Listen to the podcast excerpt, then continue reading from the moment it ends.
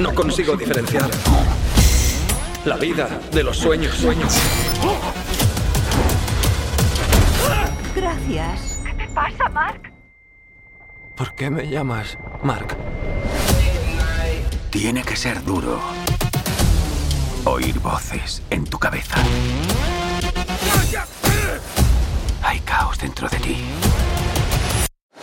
¿Qué tal, Oscar? Encantados de estar contigo esta mañana aquí en Madrid. Gracias. Em, mi primera pregunta em, no es tanto como actor, sino como productor de esta serie. Em, cuando uno llega al universo Marvel a producir una serie como esta, ¿qué, cantidad de libertad eh, tiene para crear, eh, qué cantidad de libertad tiene para orientar el proyecto a lo que él siente?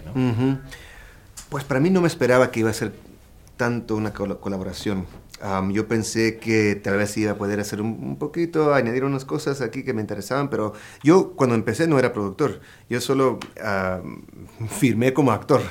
Y poco por poco vi que tenía unos, unos socios con, con Kevin Feige, con Grant Curtis, el productor, con Mohamed Diab, el director, y um, uh, Benson y los otros directores, que eh, había espacio para experimentar, para cambiar, para, para buscar lo que para nosotros era más interesante y para crear el, el personaje completamente distinto de lo que estaba en el, en, el, en- el guion que me mandaron por primera vez.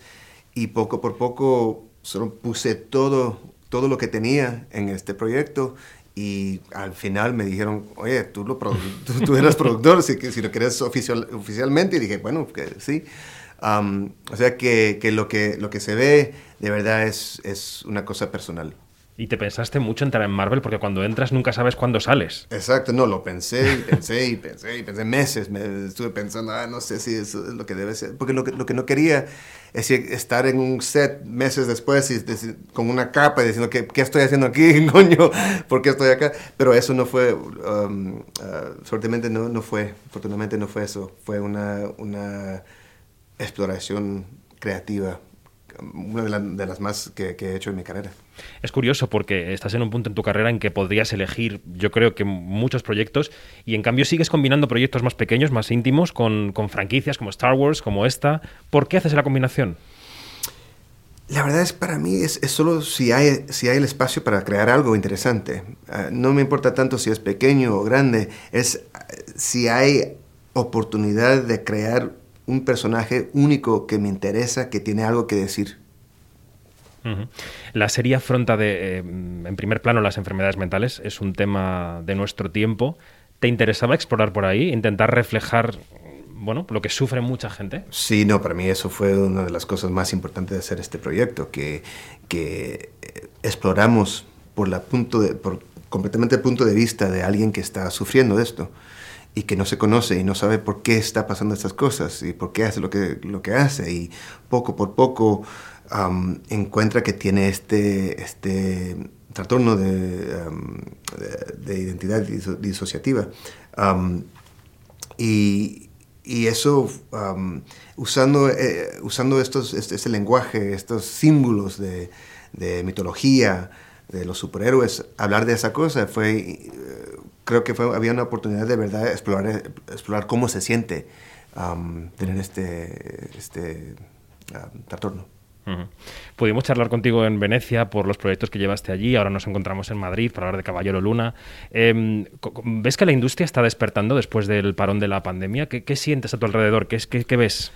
Pues veo una, un humano enfrente de mí, o sea que sí se siente como se está cambiando las cosas, porque creo que una de esas, esta es la primera um, um, prensa, uh, press junket que he hecho en dos años con, con gente en, en vivo, o sea que sí se siente que está abriendo.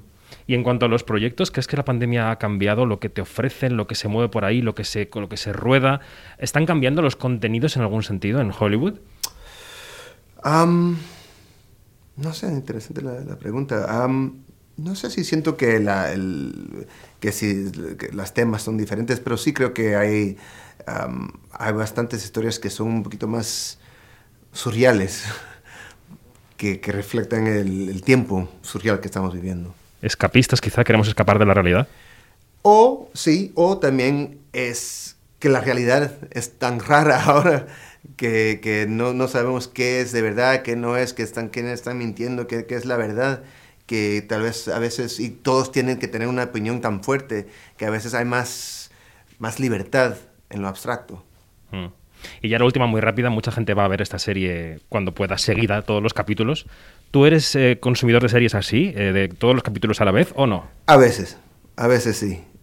Um, a veces sí, pero tengo niños pequeños, o sea que no tengo mucho tiempo de ver nada. pues Oscar, muchas gracias y suerte, suerte con esta promoción. Muchas gracias. Gracias.